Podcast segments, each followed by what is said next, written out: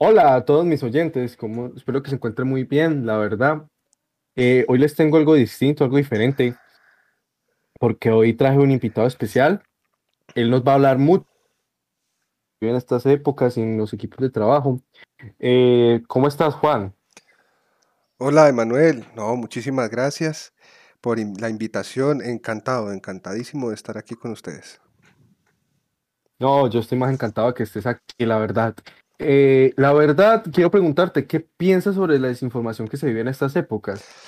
Vale, la desinformación. Es que con la utilización de las herramientas tecnológicas hoy en día, los jóvenes confían mucho en estas herramientas, por ejemplo, el smartphone, eh, el computador, el internet.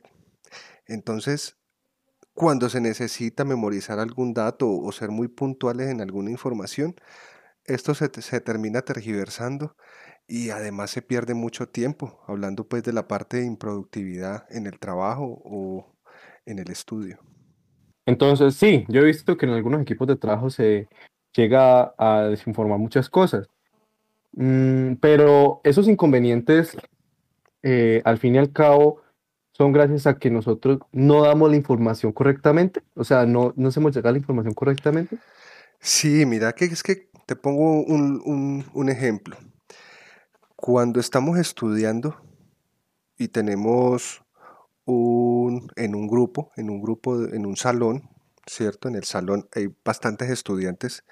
Nosotros, ¿qué es lo primero que hacemos para la comunicación? Nos creamos un, un medio de comunicación, por ejemplo, el WhatsApp. En ese, en ese medio de comunicación, el problema es que no se, no funciona de, de- de una manera ordenada. Entonces, la información importante, ¿cierto? Cuando le mandan a uno alguna fecha de alguna reunión, entre chanzas, entre memes, entre, entre burlas y entre stickers, se, se pierde esta información. Entiendo, entiendo. Entonces hay mucha desinformación en esa, en ese aspecto. Sí, claro, mira que es que la utilización de estas herramientas a veces es muy buena, pero a veces puede ser tan improductiva y nociva que afecta nuestra memoria a corto plazo. Emanuel, te pregunto, vos que has trabajado en, en estos equipos de programación, ¿cuál, cuál crees que es la diferencia entre un equipo de trabajo que se comunica efectivamente y en el que no? La productividad, la productividad en estos equipos, porque un equipo que sabe comunicarse, eh, sabe llegar al punto que es, o sea, sabe hablar con su compañero, sabe tener esos tipos y efectivos procesos que se dan. Entonces, digamos que, voy a darte un ejemplo, digamos que usted no sabe comunicarse conmigo y no sé lo que tú quieres llegar a hacer, ¿sí? Entonces, en los requerimientos y en los procesos que yo haga en la programación de trabajo o en todo lo que yo haga como programador, no voy a poder hacerlo porque no sé lo que tú piensas, no sé lo que tú quieres y tú no sabes lo que yo quiero y lo que tú piensas. Al momento de ser comunicativos, al momento de llegar a esa comunicación, podemos llegar a mucho más terreno, porque yo te digo, ve, tengo estas fallas en esto, necesito que me ayudes. ¿Qué piensas sobre esto? ¿Qué tienes sobre, sobre aquello? Y empezamos a comunicarnos y una mejor, una mejor ambiente de trabajo porque llegamos a un punto que es llegar a resolver el proyecto principal. Mm, pero quiero preguntarte, eh, sobre qué estudios han- hay, hay sobre esto, porque uno, yo he visto que muchos utilizan el celular, pero yo nunca he visto un estudio concreto sobre esto. Vale, sobre la improductividad. Bueno, pues mira, te tengo dos datos. El primero es de WeWork, que trabaja o que, o que ayuda a, a equipos de trabajo eh, alquilando oficinas. Mira que ellos dicen que el 32% de los trabajadores consultan sus móviles como mínimo cuatro veces cada hora. Cuatro veces cada hora. Y según la Universidad de California, un 68% de las empresas americanas ya están poniéndole o ya le están atando las riendas al asunto porque pues se está saliendo de las manos la utilización de estas herramientas y han llegado a restringir el uso del teléfono móvil en el lugar de trabajo. Son, son datos muy puntuales y pues no sé qué te parece, Manuel, estos datos. la verdad impresionante, sí. Yo creo que también me considero una de las personas que pues ven muy frecuentemente el celular. Me pasa muy a menudo, pero pues he tratado de minimizar esos, e-, esas distracciones como tal. A veces dejo el celular un poquito más alejado para que no me pase esto. Pero entonces, dime, ¿yo cómo puedo solucionar esa falta de desinformación? Porque pues yo dejo el celular a, un lado, pero pues ¿cómo yo puedo mejorar esos, ese tipo de procesos? Vale, para uno mejorar la desinformación debemos de tener fuentes confiables, ¿cierto? Verificar siempre las fuentes. Y también debemos asegurarnos de tener varias fuentes de comunicación, no, no centrar todo, toda nuestra recepción de mensajes en un grupo donde hay muchísimas personas que no, no o, que tienen un pequeño caos en esos grupos.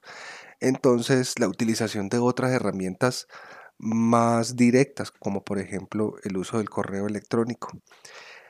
También ya cuando vas, cuando seas tú el que vas a enviar mensajes, pues la idea es que seas muy puntual, ¿cierto? Que seas muy concreto en el mensaje que quieres enviar para que la otra persona se interese por el mensaje y que capte bien la idea para que haga una retroalimentación.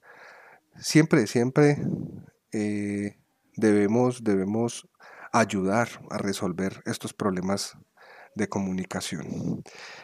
Emanuel, yo te, quería preguntar que en, tu ámbito de trabajo con, los, con los equipos de programación, ¿cómo se pueden crear unas áreas más didácticas, ¿cierto? Como que no solamente sea pues el manejo de correos y estas y estos y estas herramientas tecnológicas, sino qué otras cosas podemos o qué otras actividades más didácticas podemos crear a la hora de, tener de equipos de programación. Eso, en los equipos de eh, programación, hermano. Bueno, entonces, frente a esto, yo les recomiendo, pues, como herramienta tecnológica, Trello. Es un tablero de anuncios, la cual es muy, yo utilizo mucho para los equipos, porque pues yo ahí pongo Mm, algún reto de programación y entre equipos ese, ellos hacen el reto de programación.